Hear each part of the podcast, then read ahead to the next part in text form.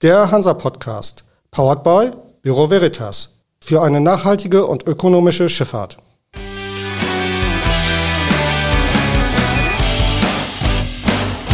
Der Hansa Podcast.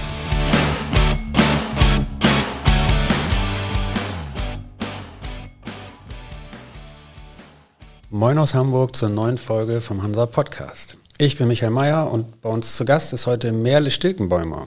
Geschäftsführerin beim Liberianischen Schiffsregister in Deutschland bei der Firma Liska, also bei der Liberia-Flagge. Moin, Frau Stilgenbäumer. Vielen Dank für die Einladung. Liberia ist in der deutschen Flotte, also bei deutschen Rädern, auf Rang 2 mit 379 Schiffen hinter Antigua und Barbuda. Wenn man die Vermessung nimmt, sogar auf Rang 1. Sind Sie damit im Moment so zufrieden oder wollen Sie das gerne noch ausbauen? Wie ist so der Plan? Also wir sind natürlich immer darum bemüht, unseren Anteil innerhalb der deutschen Flotte zu vergrößern. Grundsätzlich sind wir sehr zufrieden und ähm, auch, ich würde sagen, sehr dankbar für den langjährigen äh, Support und die Unterstützung aus der deutschen Reederschaft. Gibt es so bestimmte Bereiche in der deutschen Flotte, wo Sie gerne noch stärker werden wollen, sei es nun bezogen auf Schiffstypen oder vielleicht auch auf Regionen in Deutschland, wo Sie noch nicht so stark vertreten sind? Da sind wir tatsächlich ganz breit aufgestellt und wollen das auch genau beibehalten. Äh, wir haben tatsächlich unser Büro in Leer etwas ausgebaut und sitzen da jetzt mit zwei Kolleginnen, aber genau wie, wie weltweit wollen wir auch in Deutschland einfach ein breites Portfolio haben. Sehen Sie denn, wenn man sich die deutsche Flotte anguckt, die deutsche Flagge auch als echte Konkurrenz. Es ist ja kein kommerzielles Register, sondern ein behördliches sozusagen. Ist das Konkurrenz für Sie oder eher nicht so? Also wir ähm, tauschen uns gerne mit der deutschen Flagge aus und auch, ähm, würde ich sagen, sind wir da in einem sehr offenen ähm, Austausch. Insofern denke ich eher, es gibt Raum für eine nationale Flagge und es gibt auch genauso Raum für ein starkes offenes Register. Und insofern für beide ähm, Firmen gibt es eine Notwendigkeit und auch Raum. Wie groß könnte denn der Raum sein, den eine nationale Flagge einnimmt? Also ich ganz persönlich muss sagen, ich würde mir wünschen, dass die deutsche Flagge tatsächlich stärker ist, einfach weil ich hier am deutschen Standort bin. Ich sehe aber auch, dass das Flaggengeschäft sich ja sehr stark an der Internationalität der Schifffahrt orientiert und Dazu passt meines Erachtens das offene Register besser, weil es in meinen Augen tatsächlich besser dem, was die Räder benötigen, entspricht und das besser darstellen kann, einfach auf einem internationalen Level verfügbar zu sein. Der Flaggenwettbewerb ist natürlich hochinternational. Wie bewerten Sie den Wettbewerb, also die Konkurrenz? Die Konkurrenz ist vorhanden. Wir sind jetzt die letzten drei Jahre tatsächlich die am stärksten wachsende Flagge gewesen. Wir sind auf dem Weg, das größte Schiffsregister zu werden weltweit und versuchen uns einfach auf unsere eigenen Stärken zu konzentrieren und ein, eine gute Dienstleistung anzubieten in ganz vielen Bereichen. Was sind denn die eigenen Stärken Ihrer Ansicht nach?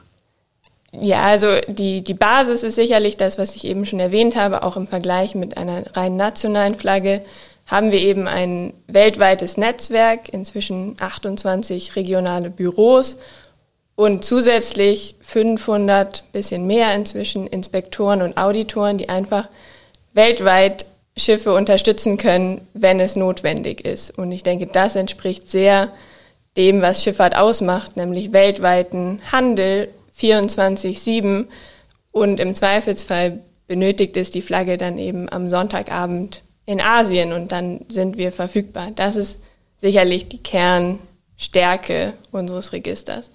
Und dann gibt es ganz viele kleinere Aspekte, die für den einen wichtiger sind als für den anderen. Und das ist aber ein ganz breites Spektrum. Also Kleinigkeiten wie elektronische Zertifikate, die für uns ganz selbstverständlich sind. Dann größere Aspekte wie ein sehr proaktiver Überblick über die Flotte, welche Schiffe brauchen eventuell mehr Aufmerksamkeit, welche Schiffe ähm, fahren gut und ohne Auffälligkeiten und die Audits, die man unter Umständen über uns machen kann bei Bedarf. Da gibt es einfach ganz viele Aspekte, die ja, uns ausmachen, würde ich denken. Und was können oder müssen und oder wollen Sie vielleicht noch weiter verbessern oder ausbauen, damit sowohl im deutschen Markt, für den Sie ja nun auch zuständig sind, als auch global noch mehr Räder zur Liberia-Flagge wechseln? Also mit der wachsenden Flotte ist natürlich auch die Herausforderung größer geworden, diese Flotte entsprechend zu überwachen. Wir müssen auf jeden Fall unser ähm, Ranking in den internationalen Hafenstaatskontrollen halten. Wir müssen weiß gelistet bleiben. Und beispielsweise der Algorithmus, mit dem wir versuchen vorherzusagen, welche Schiffe Aufmerksamkeit brauchen, ist etwas, was sich ständig äh, weiter verändern muss und verbessern muss. Unser Team ist jetzt auch nochmal deutlich gewachsen. Auch das wird sich sicherlich fortsetzen. Und ähm, im Bereich Digitalisierung sind wir an einem Punkt, wo ich auch sagen würde, da muss noch viel passieren. Wir sehen uns in einem ganz guten, ähm, auf einem guten Weg, aber haben da eigentlich immer den Anspruch, die Prozesse noch effizienter zu gestalten, noch einfacher die Zusammenarbeit mit uns zu ermöglichen. Wie kann man sich das konkret vorstellen, gerade in der Digitalisierung? Was sind so Punkte, an denen Sie noch weiter arbeiten wollen und müssen? Also ein ganz praktischer Aspekt ist, dass wir schon immer einen äh, Notfalldienst am Wochenende hatten. Das war aber bislang tatsächlich eine E-Mail-Adresse und eine Telefonnummer. Wir wechseln jetzt auf die Möglichkeit für einen Videochat und äh, noch einfachere Kommunikationsmöglichkeiten über unsere Website. Das wäre ein ganz praktisches Beispiel, von dem aber, denke ich, viele profitieren können, weil es einfach den Austausch mit der Flagge nochmal vereinfacht. Das andere große D ist die Dekarbonisierung der Schifffahrt. Räder suchen und brauchen natürlich von allen Seiten auch Support, um, um ihre Flotte grüner zu gestalten, unabhängig davon, dass sie selbst auch in Schiffe entsprechend investieren müssen. Was kann eine Flagge, was können Sie tun, um die Schifffahrt bei der Dekarbonisierung zu unterstützen? Also gibt es vielleicht so etwas oder ist es denkbar, mit Rabatten oder Prämien zu arbeiten für Schiffe, die einen gewissen Wert bei einem der vielen Indizes, die im Moment so herumschweren, erreichen oder ähnliches. Wie kann eine Flagge wie Liberia da beitragen? Ja, wir versuchen vielseitig unseren Beitrag dazu zu leisten. Green Incentives oder ähm, Preisreduktionen auf unsere Gebühren sind ein Baustein. Ich glaube aber wichtiger ist das große Bild. Und zwar sind wir als Flaggenstaat auch bei der IMO aktiv und dafür verantwortlich, dass dort Regularien entstehen, die am Ende die Dekarbonisierung der Schifffahrt fördern und die Ziele entsprechend auch erreicht werden. Aber es müssen eben auch umsetzbare Regularien entstehen. Das ist ein politischer Auftrag, den wir sicherlich haben und auch sehr aktiv umsetzen.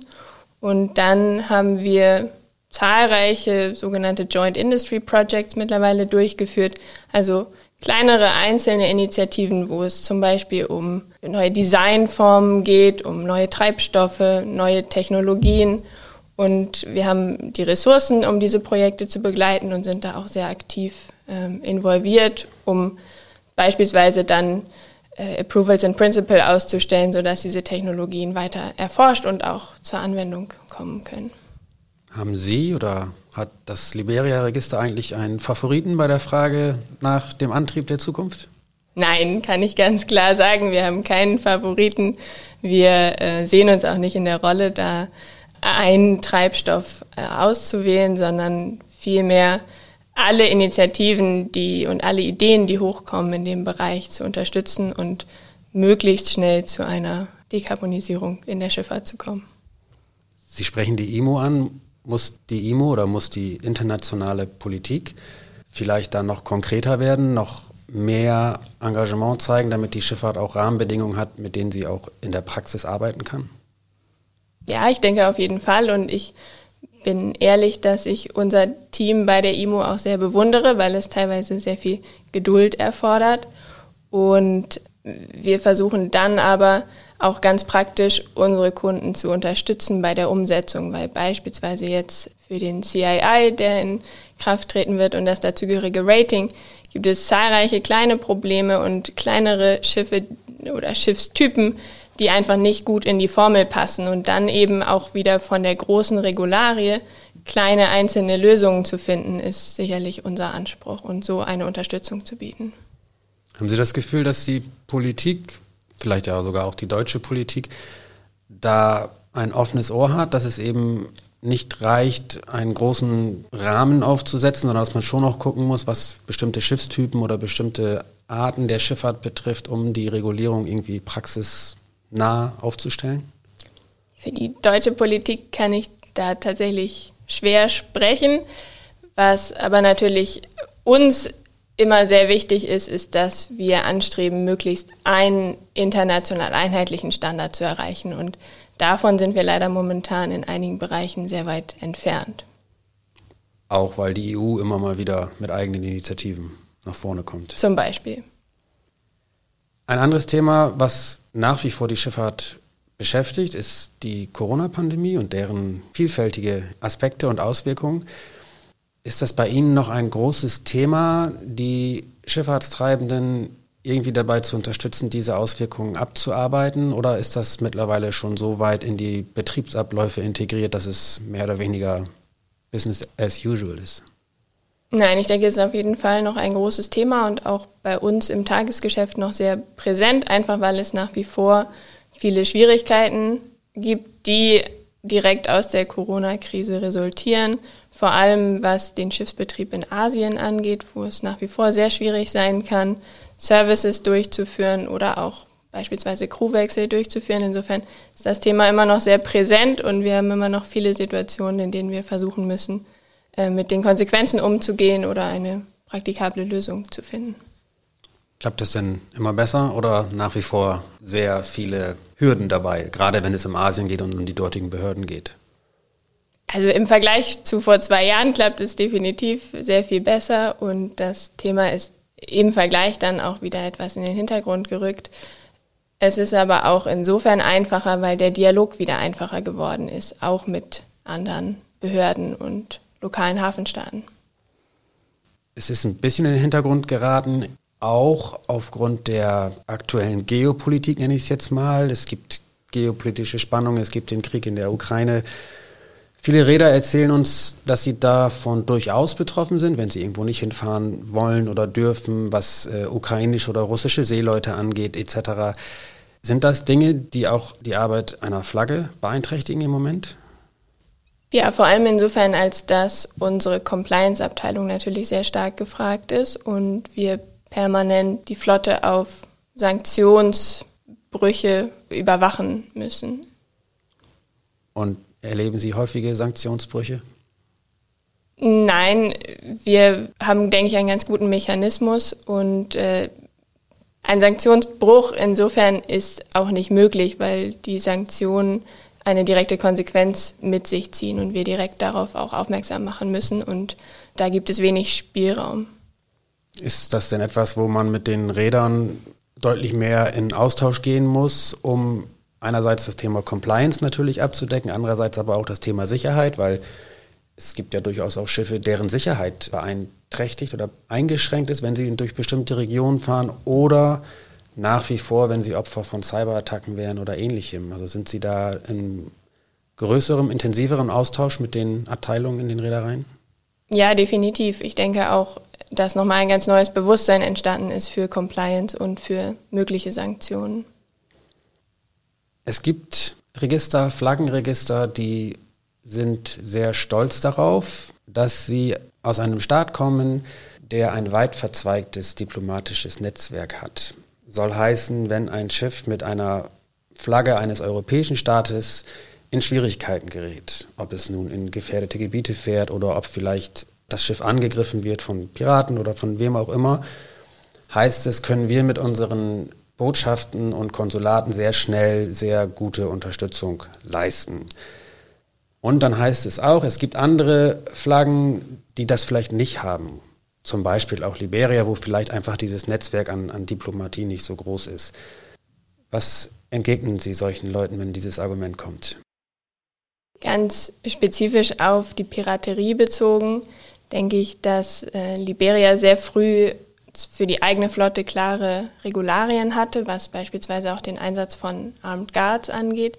Wenn es zu Überfällen kommt, dann sind in der Regel immer verschiedene Länder involviert durch den Flaggenstaat und auch die Nationalität der Crew und vielleicht den Sitz der Reederei.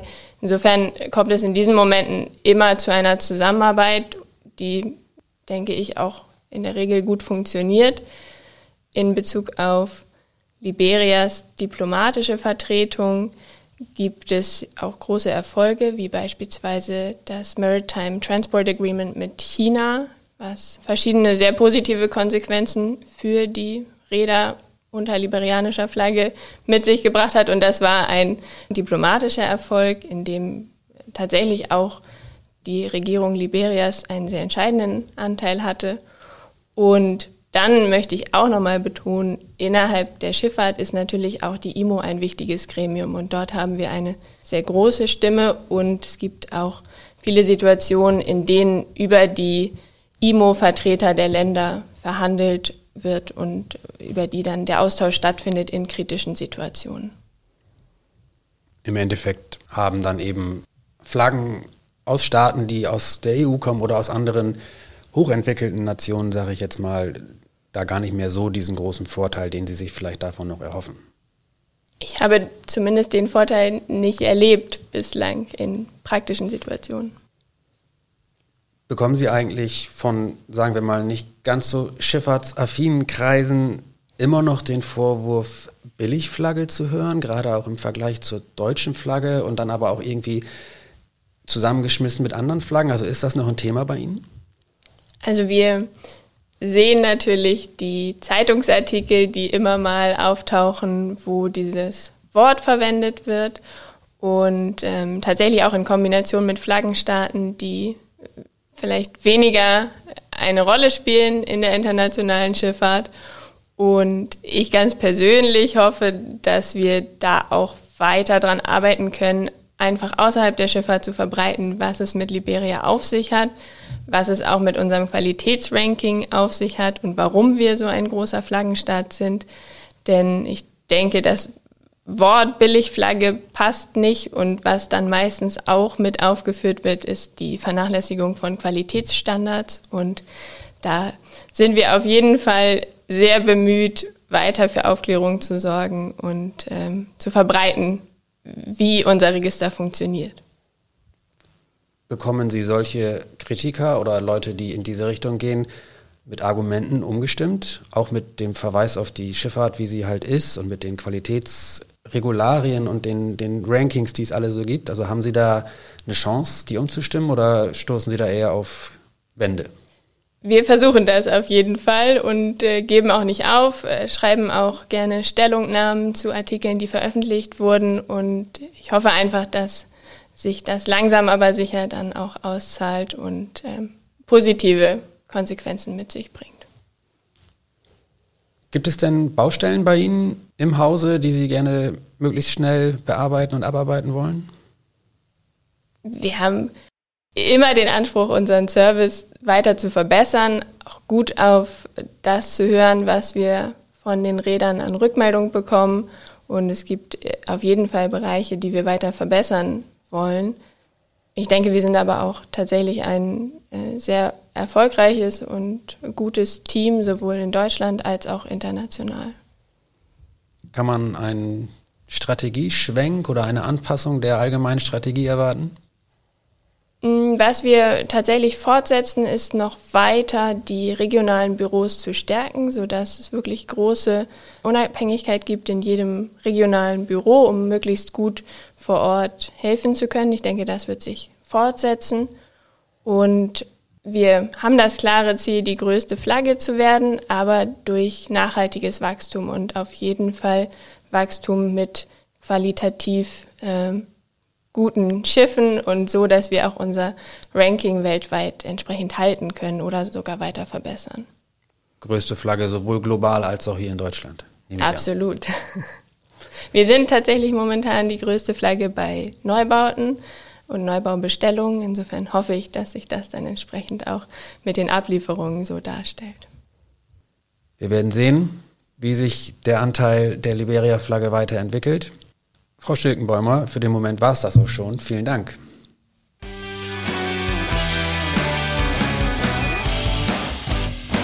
Das war für Sie der Hansa-Podcast. Jetzt abonnieren und keine Folge verpassen. Alle News und Hintergründe aus der maritimen Welt aktuell auf hansa-online.de und monatlich im Hansa-Magazin.